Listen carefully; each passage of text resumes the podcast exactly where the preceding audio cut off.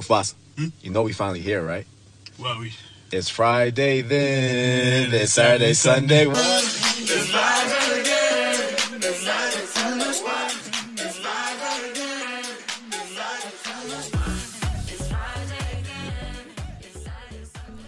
Hola a todos, muy buenas tardes, bienvenidos a otro viernes de Dragma Talks. Em, yo soy Candelaria y hoy no nos acompaña Agustina Rey como siempre, sino que está con nosotros Matías Fornazari, uno de nuestros asesores financieros y para mí eh, una persona que todos los clientes tienen como referente a la hora de realizar consultas, así que estoy muy contenta de que esté acá con nosotros. Bienvenido, Mati. Bueno, muchas gracias Cande, buenos días, buenas tardes a todos, un placer estar acá por primera vez como participante, no como siempre que me tienen del otro lado como, como un oyente. bueno, arranquemos. La realidad es que, a ver, en esta última semana no ocurrió nada fuera de lo que ya veníamos viendo. Eh, ya hace prácticamente un poquito más de un mes que Rusia decidió invadir a Ucrania y que Ucrania está resistiendo, sorprendiéndonos a todos. Y ya con este paso del tiempo los inversionistas empezaron a internalizar el nuevo, el nuevo contexto, eh, la volatilidad empezó a bajar de a poco, los inversionistas, toda esa salida de cierto tipo de instrumentos que habíamos visto apenas comenzó la invasión, de a poco van retomando eh, acciones tecnológicas que fueron por ahí las más golpeadas en su momento y todo eso empiezan a recuperarse un poco Así que bueno, estamos por ahí un poco más calmos en ese sentido. No sé vos, Mati, si compartís mi opinión. Sí, la verdad que totalmente, lo charlamos bastante ahí con los chicos en, la mesa todos los días. La sensación que nos queda, un poco la, los análisis que empezamos a hacer es si realmente todas estas conversaciones eh, empiezan a progresar y se, se encuentra una cierta paz eh, en la región.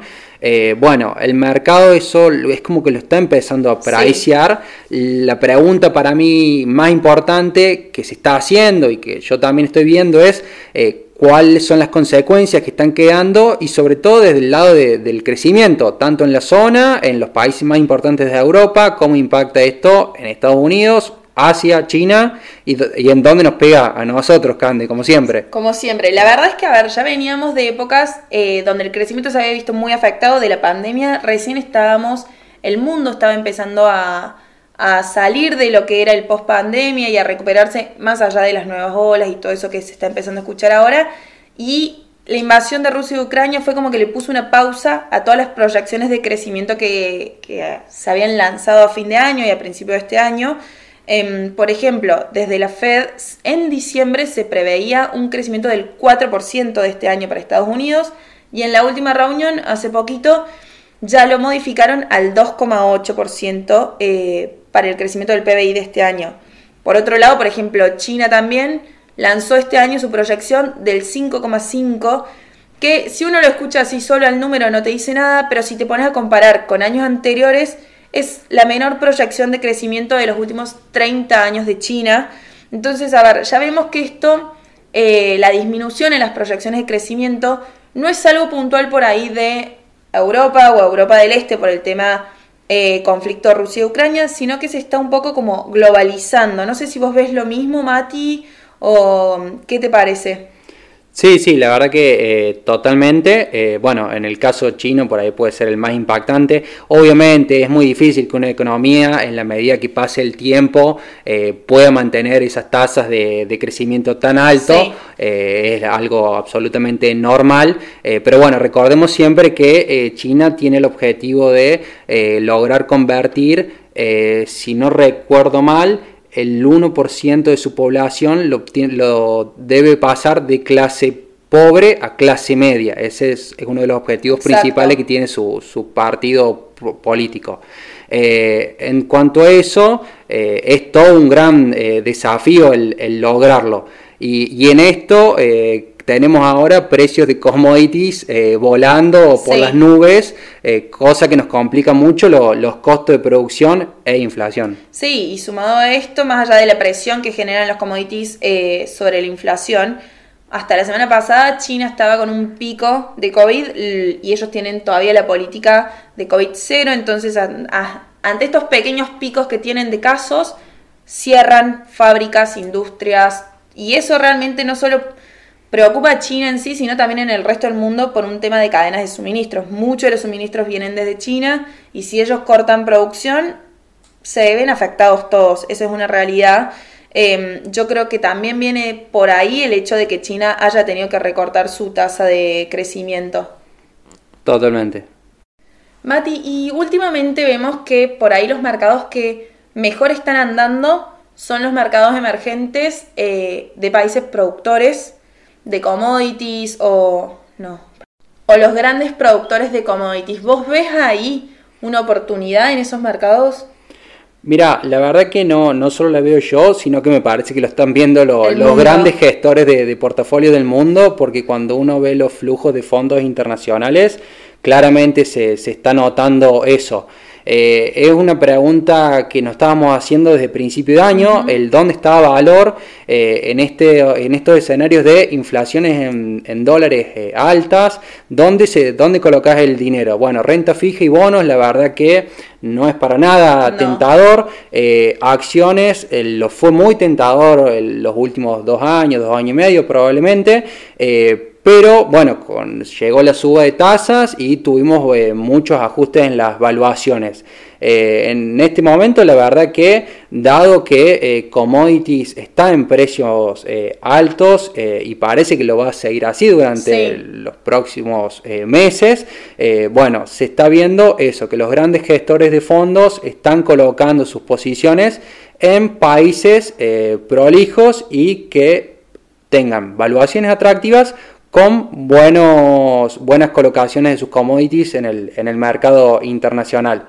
Eh, para dar algunas comparaciones, eh, S&P, Nasdaq, Dow Jones negativos en, lo que van del año, si bien han recuperado en el último mes, eh, tenés casos como Brasil, Chile, o bueno, hasta un poquito Argentina, positivo, no tanto, los casos de, de Chile o de Brasil son, son más notorios, con 24, 26% arriba en lo que va del año, medio en dólares. Sí, la verdad es que los commodities ya venían subiendo desde hace ya bastante tiempo, pero con la guerra vimos como que se potenció ese crecimiento y esa suba, y la verdad que los más beneficiados fueron esos tipos de mercados, los que por ahí, países emergentes, productores de commodities, pero también prolijos. Creo que ahí está la diferencia un poco entre la suba que tuvo Brasil, por ejemplo, o Chile. o Chile contra la que tuvimos nosotros.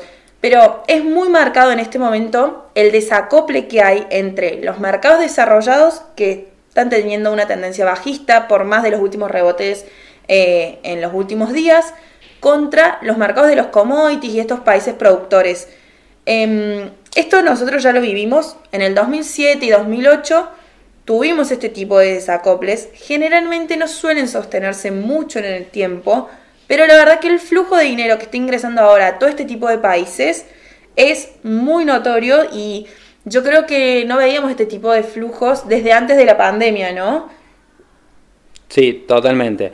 La verdad que si me lo preguntas capaz desde el lado, si lo queremos llamar perdedor, eh, me imagino que debe estar habiendo mucha salida en posiciones eh, en Europa, eh, porque bueno, viste que a principio de, año decíamos o nos, o nos, preguntamos si Europa estaba barata en relación a Estados Unidos. Sí y podía haber cierta oportunidad ahí. Bueno, la verdad que la, situación bélica nos tomó por sorpresa y hoy está aún más barata, pero bueno, nos genera mucho el interrogante de cuáles son las futuras tasas de crecimiento que recién hablamos para los países europeos, cosa de recomponer valor eh, en, su, en sus papeles. Sí, o hasta cuándo va a mantenerse barata, a ver cuándo va a empezar este rebote, esta recuperación en el mercado europeo. Creo que es algo que nos preguntamos todos y creo que eh, de ahí viene gran parte del flujo, porque, a ver, no sabemos hasta cuándo va a durar esta invasión en Rusia y Ucrania y las consecuencias definitivas que va a tener para el mercado europeo.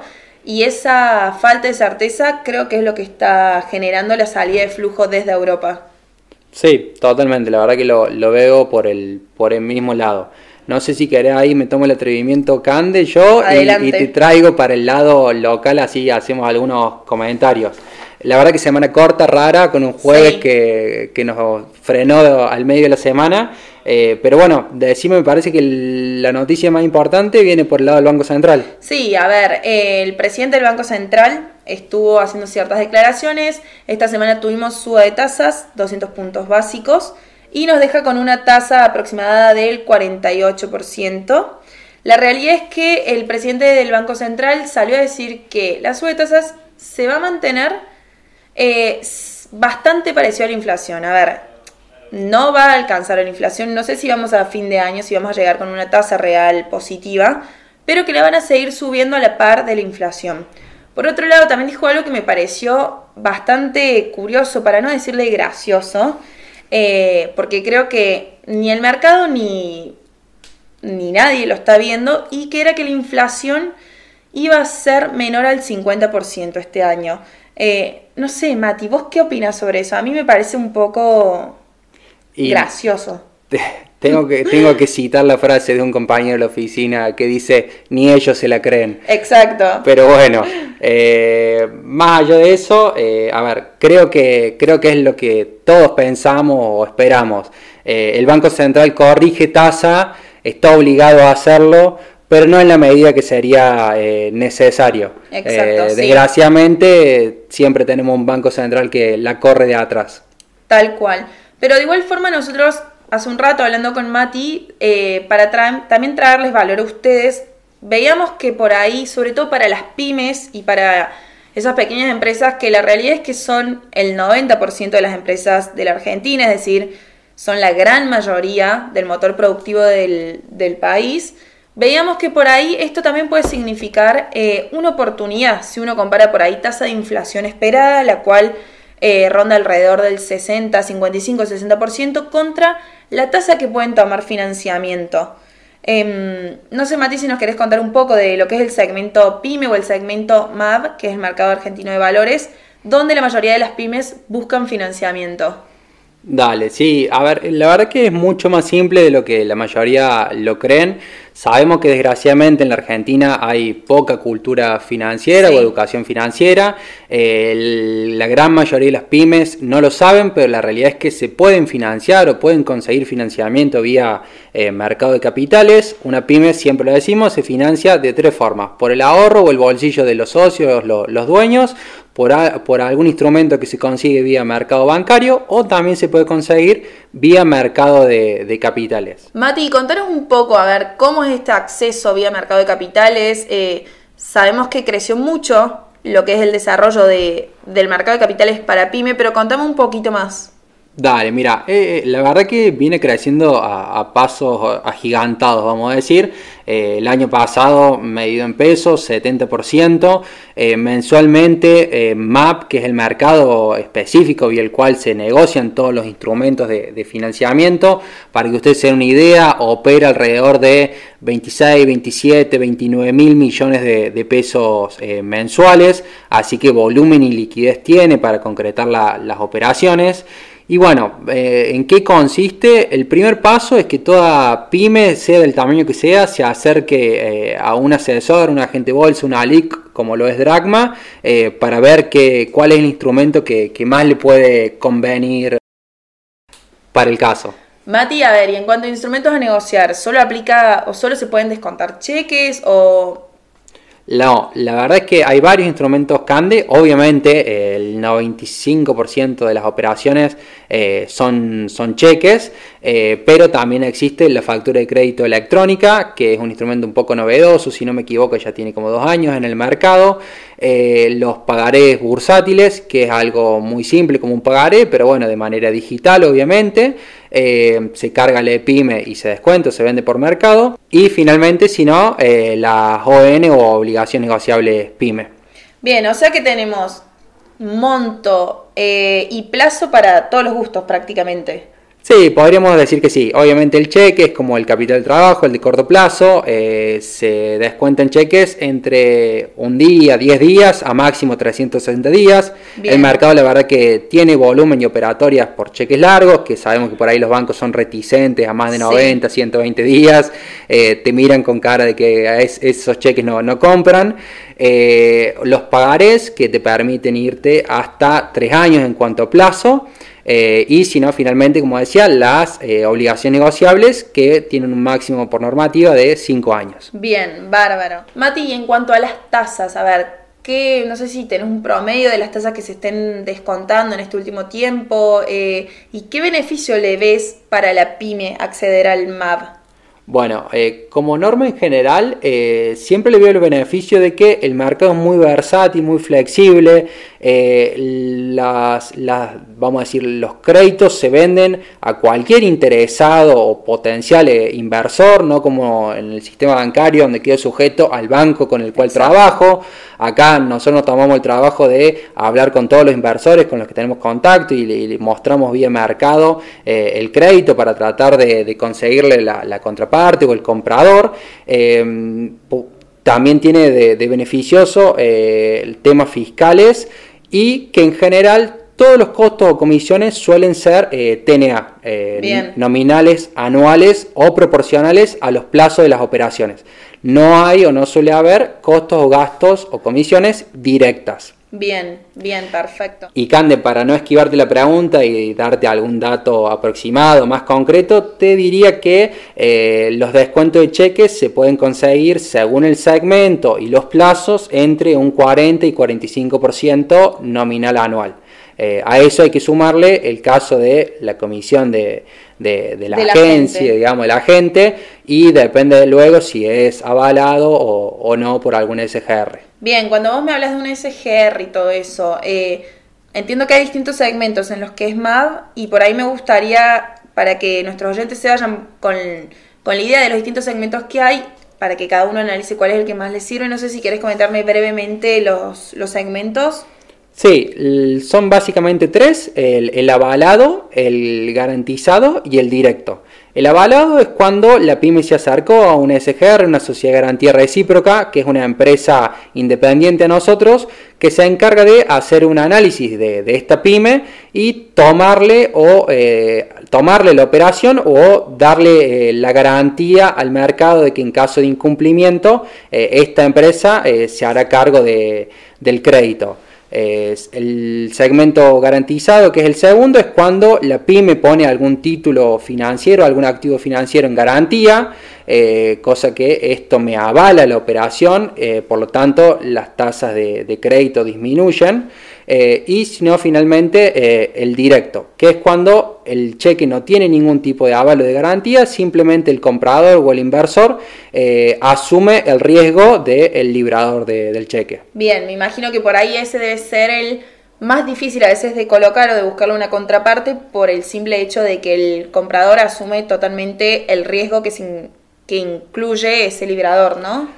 Sí, totalmente, eh, eso es cierto, siempre a más riesgo es mayor eh, rendimiento, lo que sería mayor tasa, eh, pero bueno, la verdad que en esto estamos teniendo bastante práctico, bastante cancha, vos, vos, lo sabés, Cande, porque también te, te involucra, y hemos tenido mucho contacto con fondos de inversión eh, en el país que están interesados, tienen apetito por este tipo de instrumentos. Así que en general a cualquier pyme le podemos conseguir comprador para, para cualquiera de los tres instrumentos. Perfecto, a ver, a mí me gustaría entonces recalcar que se están consiguiendo tasas por debajo de la inflación, varios puntos por debajo de la misma, eh, que las operaciones se pueden armar para cada pyme, no es que es un producto por ahí enlatado que se tienen que ellos adaptar a nosotros, sino que al revés, estamos armando mucha operatoria eh, para y con cada pyme y creo que eso es importante, que a veces por ahí los fondos se obtienen mucho más rápido que en el sistema bancario, porque por ahí si te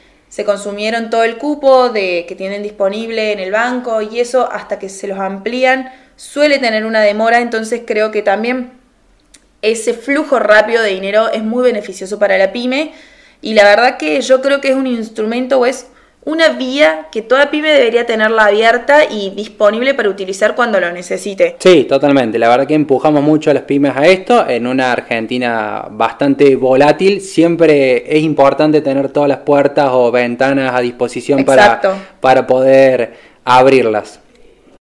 Bueno, Mati, la verdad que solo tengo palabras de agradecimiento. La verdad que me pareció muy interesante tu participación en nuestro podcast. Más allá de tu visión de lo que es la situación actual y el contexto, eh, la verdad que lo que para mí financiamiento pyme es súper relevante e importante para toda persona que nos escucha y para toda pyme, valga la redundancia. Así que bueno, solo decirte gracias.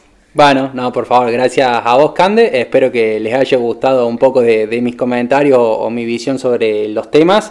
Y por favor, antes de despedirnos, les hacemos llegar la invitación para el martes. El martes, nueve y media, diserta, bueno, Agustín, Agus va a dar una charla sobre lo que es por ahí panorama y contexto, tanto local como internacional. Eh, la invitación les debe haber llegado a todos vía mail y si alguno no lo recibió, nos lo puede pedir el link de Zoom. La verdad que creo que va a estar muy interesante y, van a poder acercar todas sus preguntas y dudas, así que bueno, no, no queríamos perder la oportunidad de, de recordarles la invitación. Muchas gracias a todos, que tengan buen fin de semana. Un saludo para todos y gracias por escucharnos otra vez.